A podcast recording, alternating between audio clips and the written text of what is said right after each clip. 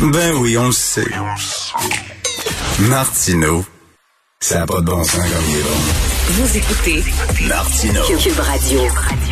Alors, rappelez-vous, la première vague, ça fait pas très longtemps de ça, c'était quoi le gros problème? C'était quoi le problème majeur qui a fait en sorte qu'on a eu des, des d'immenses problèmes dans les CHSLD? C'était le transfert de personnel. Il y avait des gens qui travaillaient dans un CHSLD, ils sortaient, puis après ça, ils allaient dans un autre CHSLD, ils sortaient. Puis après ça, ils allaient dans un autre CHSLD. Et là, l'ex-ministre de la Santé, Mme McCann, avait dit, fini ça. C'est fini depuis longtemps, ça n'existe plus. On a réglé le problème. Les gens sur le terrain disaient, c'est faux. C'est faux. Ça continue encore d'être fait. Euh, Puis là, ça existe encore. Au moment où on se parle, il y a encore un transfert de personnel dans les CHSLD. J'ai de la difficulté à le croire. On m'en parlait avec Maître Paul Brunet, que vous connaissez bien, président du Conseil pour la protection des malades. Bonjour, Maître Brunet.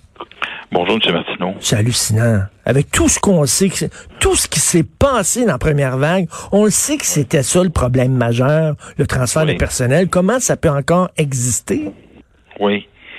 Puis, tu sais, je me rappelle de l'époque Barrette, là, quand il décidait de peinturer les murs verts dans un hôpital, il peinturait les murs verts le lendemain matin.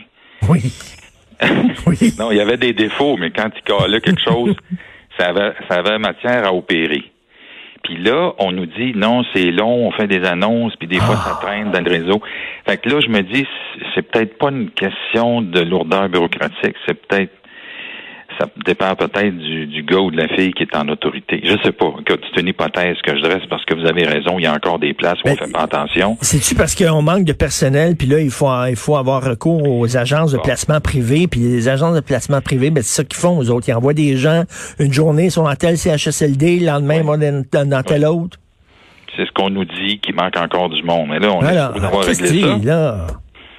On nous a dit qu'on on, on embauchait 10 000 personnes. Je sais que c'est pas facile, mais tu sais, comme je le dis tout le temps, on est en retard sur tellement d'affaires que là, on court un peu après notre queue, même en situation de première ou deuxième vague. On n'a pas réussi à, prendre le contrôle de ce qu'on n'avait pas fait en première vague. Là, avec le plan du B du 18 août, c'est une des choses qu'il demande aux gens de ne plus faire, de transférer le monde, puis de transférer les gens de différents établissements de soins. Alors, si ça se fait encore, ben, soit qu'ils ont raison de dire c'est parce qu'il manque du monde, mais est-ce que ce monde-là se protège? Je, je lisais dans les médias en fin de semaine que là, on, on jugule, on jauge les risques. Là. Envoyer le monde qui est peut-être euh, COVID en attendant ses tests ou les garder pour soigner le monde, parce que si on envoie tout le monde qui, qui a subi des tests chez eux, ben on va manquer de monde pour soigner le monde. Je comprends tout ça, là. Mais Mm. au départ, puis avant COVID, on était déjà mal équipés. Fait que, tu sais, je disais à un autre média tantôt, je comprends toute la situation, mais si on était mal équipé, on n'avait pas le, le- le personnel, on n'avait pas le, matériel de protection, on, on courait euh, comme des poules pas de tête avant, puis ça s'est juste aggravé avec la Mais COVID. maître Brunet, je, je peux comprendre qu'on soit euh, compréhensif, puis euh, euh, qu'on veuille pas trop critiquer le gouvernement, mais là, on n'est plus dans la première vague. Là, là, là, on- Non. ça fait ça fait sept mois là, que ça dure cette affaire-là. Il me semble qu'on on aurait dû être mieux outillé, on aurait dû apprendre de nos erreurs et surtout, surtout, maître Brunet, de protéger nos plus vulnérables. Et les gens les plus vulnérables dans la société, c'est ceux qui sont dans les CHSLD. Ça devrait être tout en haut de notre liste de priorités. Avant de faire autre chose, là, avant de donner là, des, des, des, des amendes pour les gens qui vont dans les restaurants, avant de faire autre chose, en haut, protéger les gens dans les CHSLD. Oui, on a fait un geste quand même qu'on avait euh, erronément euh, fait à l'envers à la première vague, c'est qu'on a sorti des milliers de proches aidants. Là, on les accepte. Fait qu'on risque de diminuer le nombre de, per- de- de personnes âgées- âgées, aînées, abandonnées.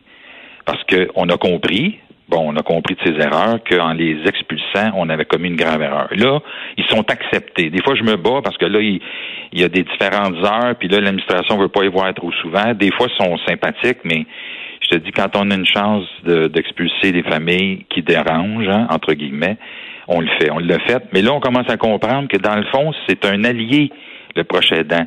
C'est une valeur ajoutée Mmh. à notre organisation. Il est temps qu'on s'en aperçoive parce que ça fait longtemps que ces gens-là rendent des services incroyables à, à leurs proches et, et ils sont pas remplaçables. On l'a vu avec l'abandon de gens qui n'avaient pas bu depuis des jours ou qui n'avaient pas mangé.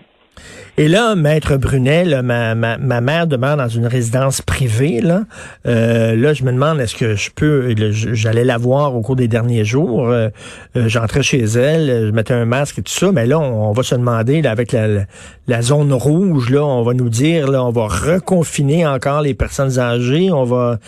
on s'en va vers ça? Ben, le, le, plan du B du 18 août dit que les proches aidants sont les bienvenus. OK.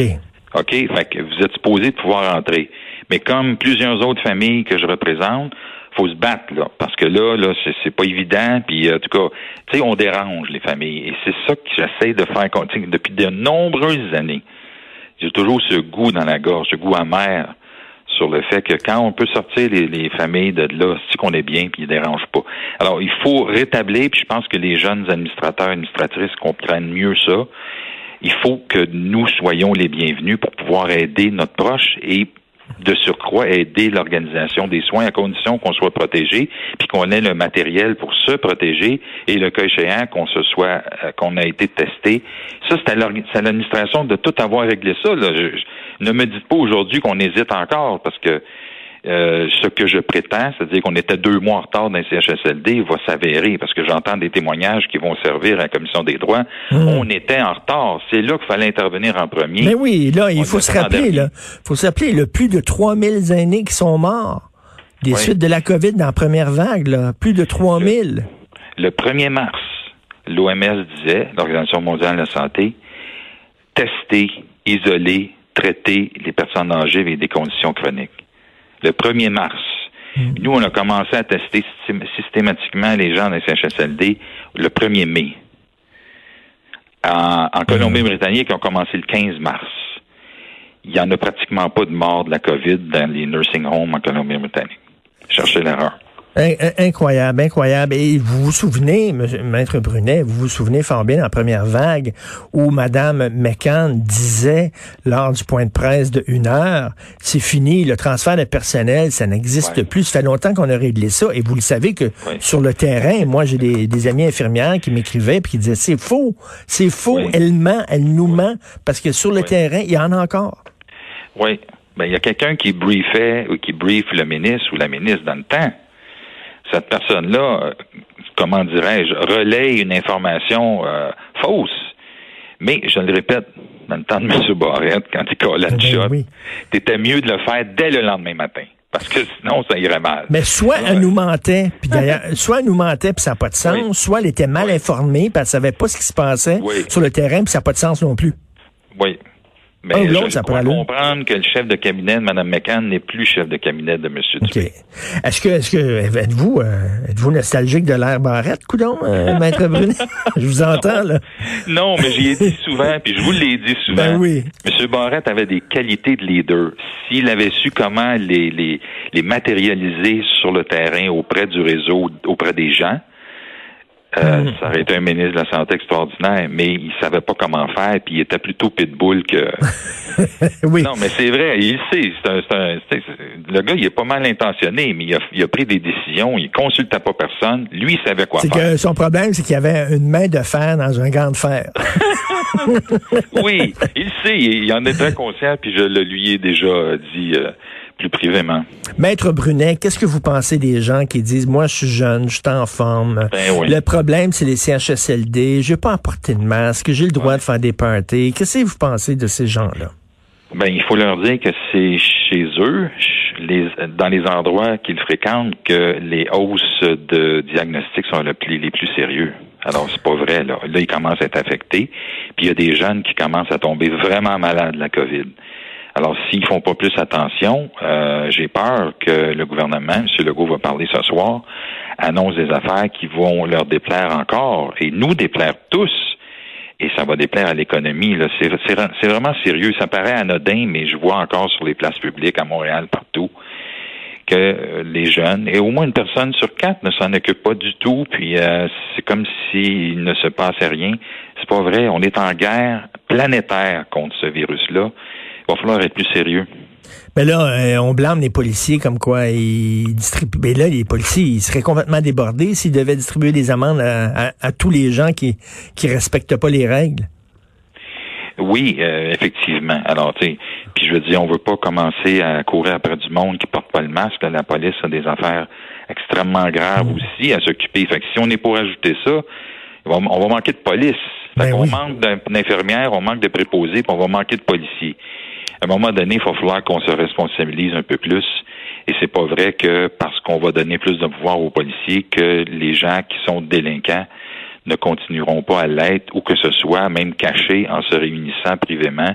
Et je veux surtout pas qu'on commence à entrer chez les gens sans avoir respecté les lois qui s'appliquent au Canada. Ça serait vraiment le début de, de quelque chose que je ne veux pas voir au Canada, en tout cas. Non, non, ça nous rappelle les mauvais souvenirs. Hein. On célèbre les 50 ans, justement, de, la, de, de cette période-là. Euh, on se souhaite une deuxième vague qui va être quand même euh, moins grave que la première et j'espère qu'on aura tiré les leçons qui s'imposent de nos erreurs. Ça n'a pas l'air. Mais merci beaucoup, Maître Paul Brunet.